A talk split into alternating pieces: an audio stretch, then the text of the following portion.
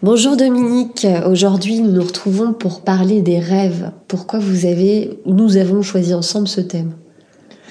Pour la bonne raison que c'est une activité naturelle qui a pour finalité euh, d'équilibrer euh, nos deux personnalités. Il y a la personnalité qui est visible, que nous mettons à l'affichage dans notre rapport à l'environnement, et puis il y a cette personnalité invisible. Euh, que je ne qualifierais pas de refoulée, mais cette partie visible, c'est la partie inconnue de nous. C'est-à-dire que ce sont des composantes euh, qui constituent notre vie psychique. Notre vie psychique, exactement, et dont nous ignorons la teneur. Et quand vous ignorez la teneur de ce qui vous constitue, eh bien, vous subissez plutôt que de l'intégrer et de l'enrichir à votre personnalité. Donc le rêve a une fonction d'équilibre euh, entre les deux personnages que nous campons, celui qui est à l'extérieur et celui qui est à l'intérieur.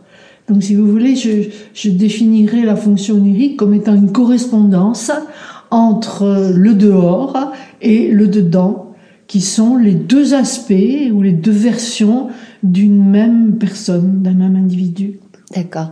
Certains, euh, j'entends souvent des gens me dire, euh, qu'il ne rêve pas Est-ce que c'est possible de ne pas rêver? Non. Enfin, je suis affirmative, je dis que la fonction onirique est une fonction naturelle qui est propre à chaque être humain. Peut-être même les animaux rêvent-ils. Euh, hein euh, et cette fonction, euh, elle est, elle, comment dire, elle est active en dehors de notre volonté, on ne peut pas décider de rêver. Mhm. Donc chacun rêve, par contre, chaque individu ne se souvient pas de son rêve au réveil. C'est une nuance qui est importante de noter. Qu'est-ce qui fait qu'on se souvient d'un rêve ou pas? C'est une excellente question. Euh, il y a des rêves qui frappent le moi conscient et euh, quand c'est le cas, cela signifie que l'inconscient sollicite le moi, sollicite la participation active du moi. Hmm. Sinon, euh, euh, l'inconscient, lui, c'est un continuum permanent, il travaille H24, et donc quand il a besoin de faire savoir qu'il est à l'œuvre, il va donner des images ou des sensations ou des comment dire ou des émotions suffisamment fortes pour attirer l'attention du moi. Voilà. Si vous comprenez que le rêve est une correspondance entre l'inconscient et le moi conscient, eh bien vous pouvez comprendre qu'il y a des moi conscients qui vont ouvrir le courrier du jour et il y a des moi conscients qui vont le mettre au panier, classement vertical, parce que il y a une non reconnaissance de cette activité de l'inconscient. Et cet échange de correspondance, ça s'appelle dans la psychologie des profondeurs un dialogue entre conscient et inconscient qui est de jour comme de nuit. Là aujourd'hui, nous nous intéressons spécifiquement à l'activité onirique, hein, qui est justement une période où le moi auquel nous sommes identifiés baisse la garde mm. et ce qui laisse la possibilité à l'émergence soit de matériaux réprimés, soit de matériaux refoulés, soit de matériaux dans l'ignorance desquels nous vivons. Mm. C'est pour ça que la période de sommeil est si importante. Parce que remonte à la surface euh, des, des éléments qui, auxquels nous n'avons pas accès le jour. Pour comprendre l'intérêt de cette correspondance entre conscient et inconscient, nous devons cesser d'imaginer que l'inconscient est une poubelle dans laquelle nous nous débarrassons de ce qui nous encombre. L'inconscient, c'est tout autre chose qu'une déchetterie. D'accord. Au niveau du contenu de nos rêves, euh, on parle de cauchemar. Est-ce que euh, est-ce que ce terme est juste? Est-ce que vraiment il s'agit de cauchemar? Est-ce que voilà, quelle est la teneur un petit peu de de nos rêves? Alors le mot cauchemar euh, est utilisé euh, par les personnes euh, qui ont été très impactées par le rêve parce qu'il véhicule une angoisse profonde, hein, voire une terreur profonde. Alors j'ai tendance à dire que le, cauchemar n'existe pas. Par contre, le rêve qui vient perturber le, comment dire, l'ordonnancement du moi identifié, oui. Parce qu'il y a, l'inconscient nous restitue des informations qui viennent largement perturber l'idéal du moi. Et à ce moment-là, la réaction du moi auquel nous sommes identifiés, sachant que son idéal est bouleversé, eh bien, c'est de dire, ah, ben, oh, c'est impossible ça, j'en veux pas. Et ça terrorise le moi idéalisé. Hmm. Voilà. Donc c'est le moi euh, identifié, conscient, qui, euh, qui juge. Voilà, euh, les matériaux qui lui, les sont, matériaux qui lui sont restitués. Oui, oui. oui, D'accord. Et hum, comment est structuré un rêve? S'il y a une structure. Hein. Oh, c'est comme tout courrier. Dans le courrier, vous avez euh, une introduction, un développement et puis euh, une synthèse. Hein. vous mettez vos salutations. Euh, hein.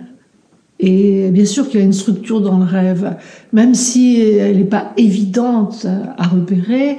Vous avez déjà dans les premières, dans comment dire, L'introduction du rêve, euh, elle consiste à l'inconscient plante des corps, c'est-à-dire il va vous interpeller sur euh, sur quel registre il sollicite votre attention. Hein, et donc là, vous allez avoir toute une symbolique euh, de l'espace psychique. Est-ce que ça se passe à l'extérieur? Est-ce que ça se passe à l'intérieur?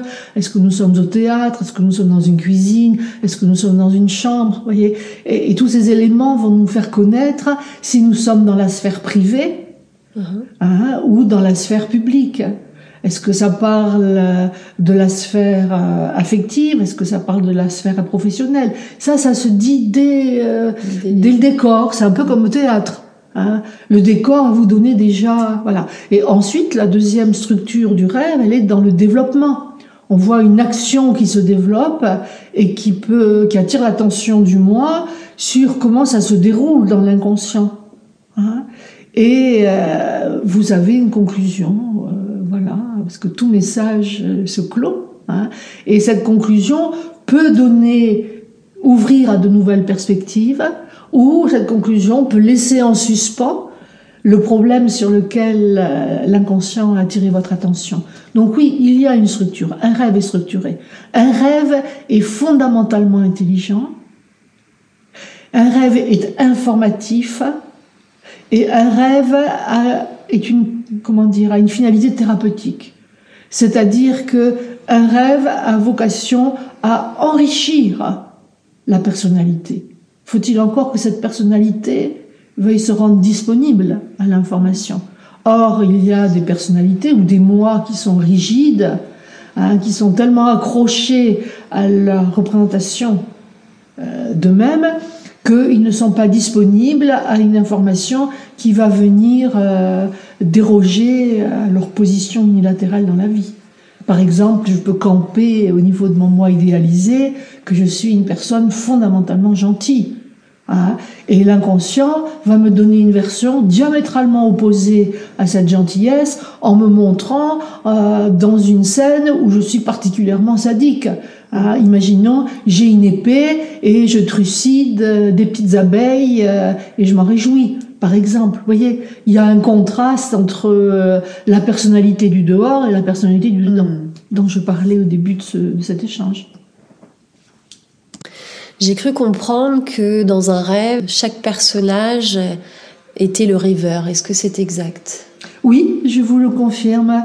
Et c'est bien ça qui est très confrontant c'est que si chacune des images, chacun des symboles me représente, il y a des symboles qui vont venir contrarier euh, euh, l'image idéale que j'ai de moi.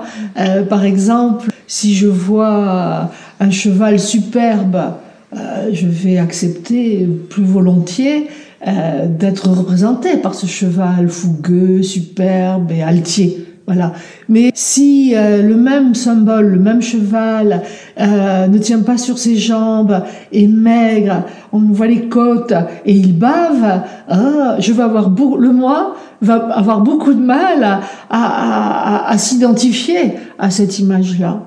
Il faut bien comprendre que le moi idéalisé n'a de cesse que de faire un tri sélectif entre ce qui lui convient et ce qui lui convient pas. Or, euh, la fonction de l'inconscient, c'est justement euh, de nous donner la version originale. Certes, euh, je désire être un cheval fougueux, un bel étalon avec une belle robe, voilà. Sauf que j'ai une dimension qui euh, flirte avec euh, la misère.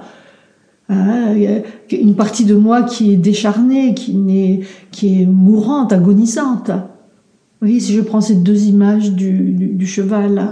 Hein, et donc ça peut être un rêve très intéressant qui va signaler au rêveur Hein, que si il ne prend pas en considération cette partie de lui que représente le cheval décharné est en souffrance, voilà, eh bien, il est en danger s'il n'intègre pas cette information-là. C'est là où on voit que le rêve est informatif, il, euh, est bienveillant vis-à-vis -vis du moi conscient, il veut l'alerter sur une intériorité qui est déserté et qui met la personnalité du rêveur en danger. Donc un rêveur qui euh, ne juge pas et se rend disponible à, ce dont il a rêvé, qu'est-ce qui se passe pour lui? C'est un enrichissement de la personnalité. Ça amène aussi euh, une certaine quiétude au niveau du moi. Parce que tous ces éléments qui viennent perturber ma représentation idéalisée Hein? Si je m'y oppose, qu'est-ce qui se passe? Il prospère, il s'amplifie et je vais les subir. Et je vais être amené à être dans ce qu'on appelle chez les Jungiens une dissociation. C'est-à-dire, il y a celui que je campe et que je veux être, et puis il y a celui que je suis dans mes profondeurs. Voilà. Et s'il y a une lutte entre les deux, eh bien, il y a une déperdition considérable de l'énergie vitale. C'est la raison pour laquelle on peut voir apparaître des symboles comme celui du cheval décharné. Mhm. Oui. Donc oui, effectivement, chaque symbole est une représentation du rêveur. Faut-il encore que le rêveur veuille porter son attention sur chacun de ces, de ces symboles pardon, et s'abstenir de juger? Celui qui juge, c'est le moi idéalisé. Et est-ce que euh, un rêveur peut interpréter euh, seul, de façon autonome, ses rêves?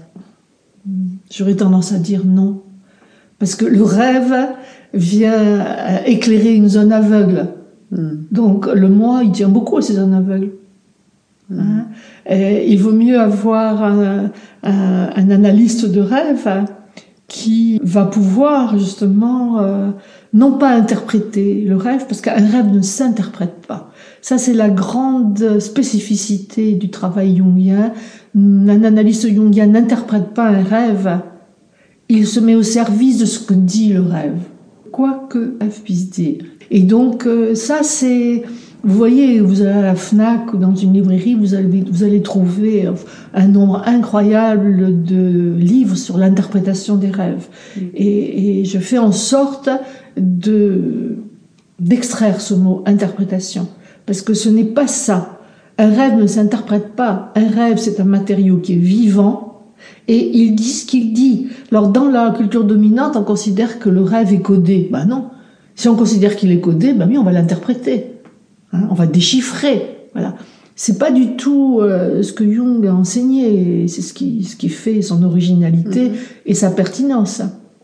Il, il dit le rêve n'a pas de langage causé, le rêve a un langage symbolique dont euh, nous nous sommes considérablement éloignés. Le langage de l'inconscient, c'est le langage symbolique. Or, le symbole ne se résume pas à une image. Le symbole, c'est de l'énergie que l'image qui nous est proposé représente. Mhm. Donc quand je parlais tout à l'heure d'enrichissement de la personnalité, eh bien oui, si vous vous intéressez au langage symbolique du rêve, vous allez pouvoir intégrer cette énergie. Donc c'est ce qui va permettre à la psyché de se vitaliser, voire de se revitaliser. D'ailleurs, il y a certains rêves, vous vous réveillez au matin, vous avez une pêche d'enfer. Ça veut bien dire que l'inconscient nous apporte de l'énergie. Là où le moi identifié nous en prive. C'est très intéressant. Et, ce que j'entends là, Dominique, c'est que euh, on peut se réveiller avec l'énergie. Enfin, la magie peut opérer toute seule.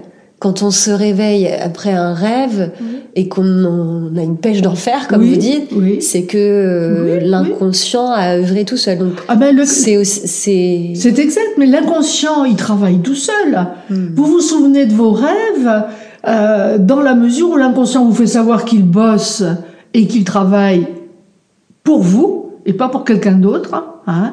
Et euh, l'inconscient va vous proposer des rêves interpellants chaque fois qu'il aura besoin que vous intégriez une information de manière à changer quelque chose dans votre rapport à l'environnement interne ou externe parce que il y a une menace qui pèse sur vous.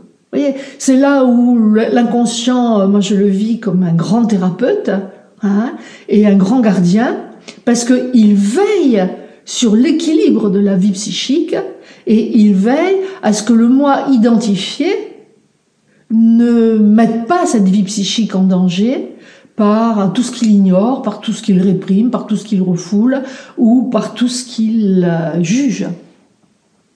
C'est la fonction thérapeutique de l'inconscient.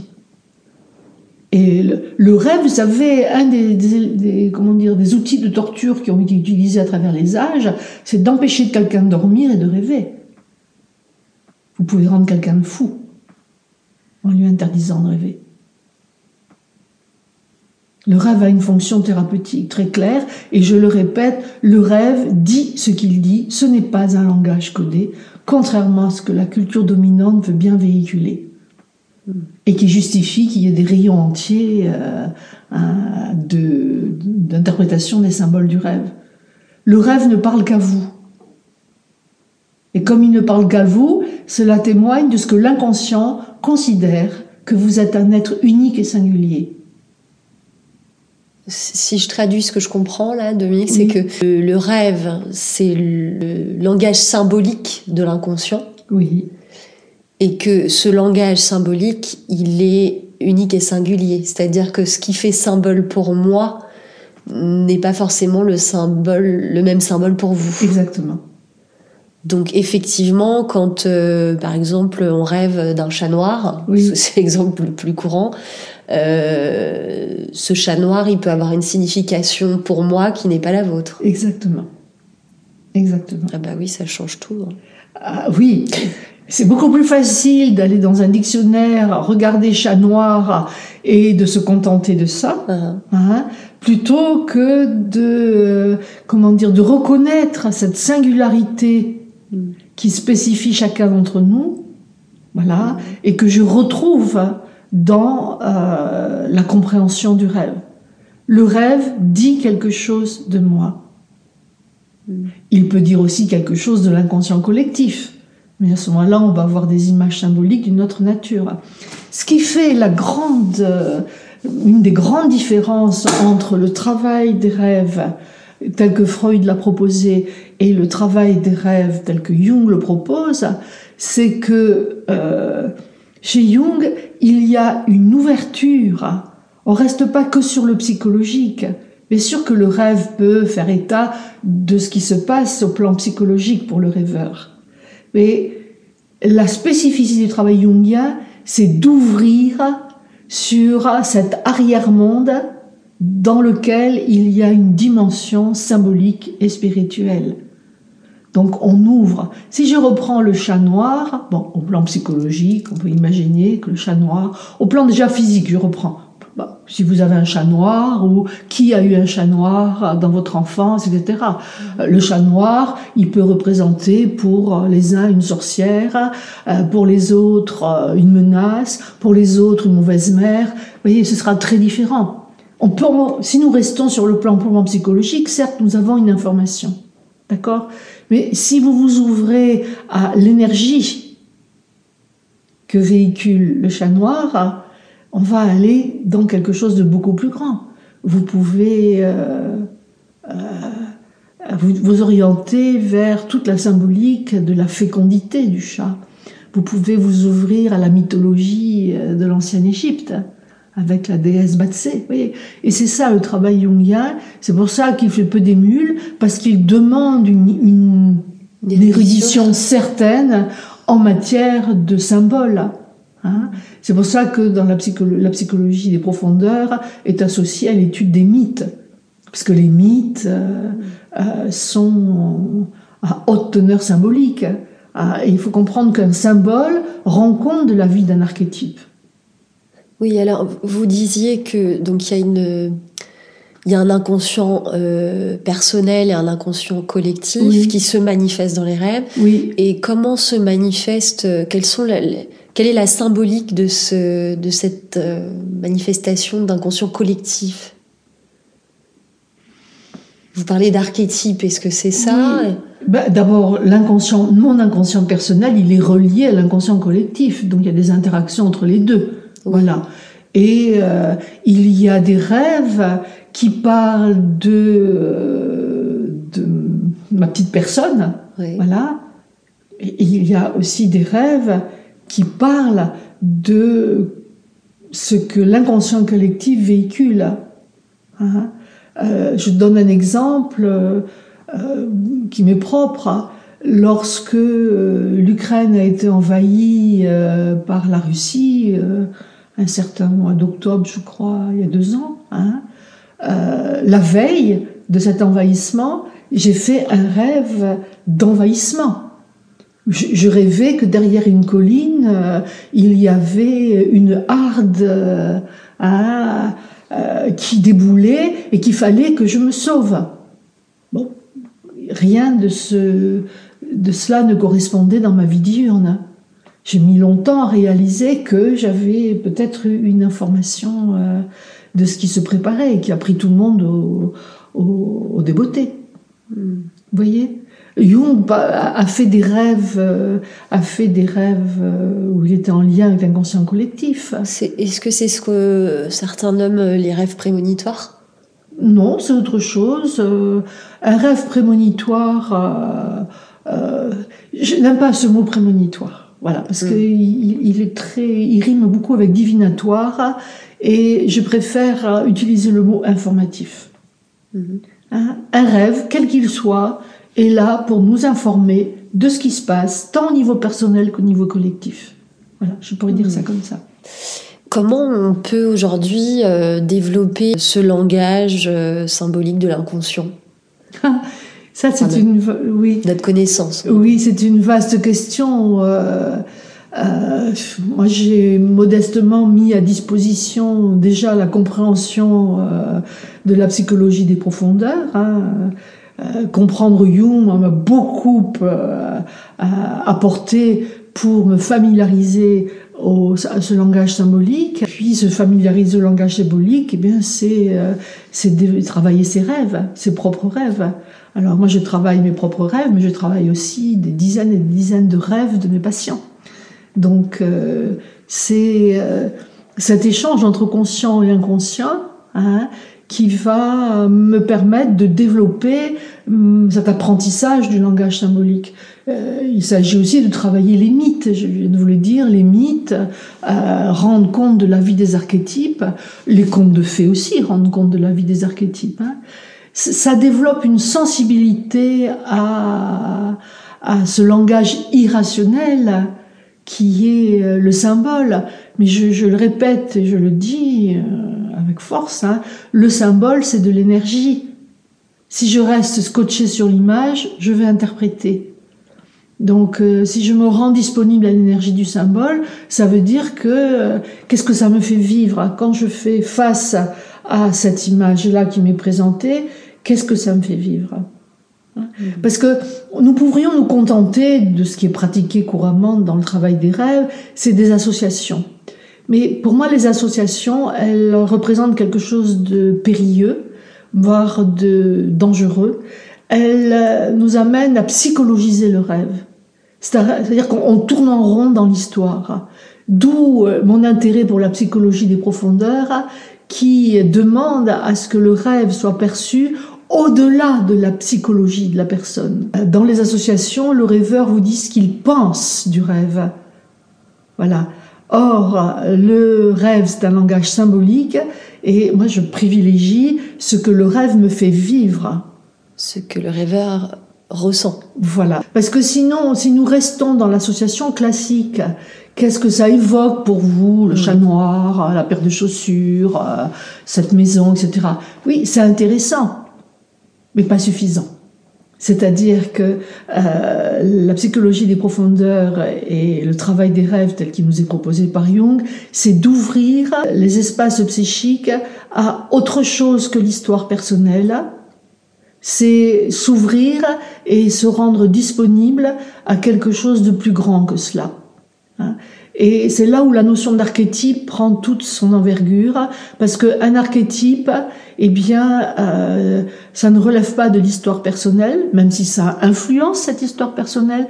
Un archétype, c'est ni plus ni moins qu'une une énergie vitale qui nous est euh, dispensée et qui est de nature spirituelle, voire euh, divine. Pour rappel, un archétype, c'est une représentation Ah non, l'archétype, c'est une manifestation spécifique de l'énergie vitale, de la libido. C'est un courant de vie, l'archétype. Et c'est pour ça que euh, ces archétypes, eh bien, ils euh, dynamisent la vie psychique. Mais ils ont une forme, ces archétypes. Ils ont un symbole. C'est le symbole. Hmm. C'est pour ça que. Donc on dissocie symbole de représentation là. La représentation, c'est l'image. Comprenez bien. Le symbole, c'est Le symbole, c'est l'énergie qui rend compte de la vie des archétypes.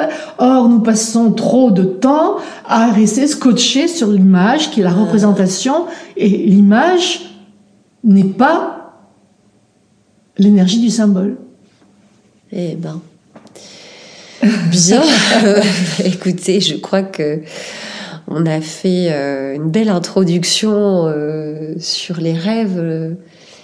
Est-ce que vous avez d'autres choses à ajouter? Ah ben Moi, je trouve que pour démarrer l'année 2024, euh, aborder le sujet des rêves, c'est de bon augure.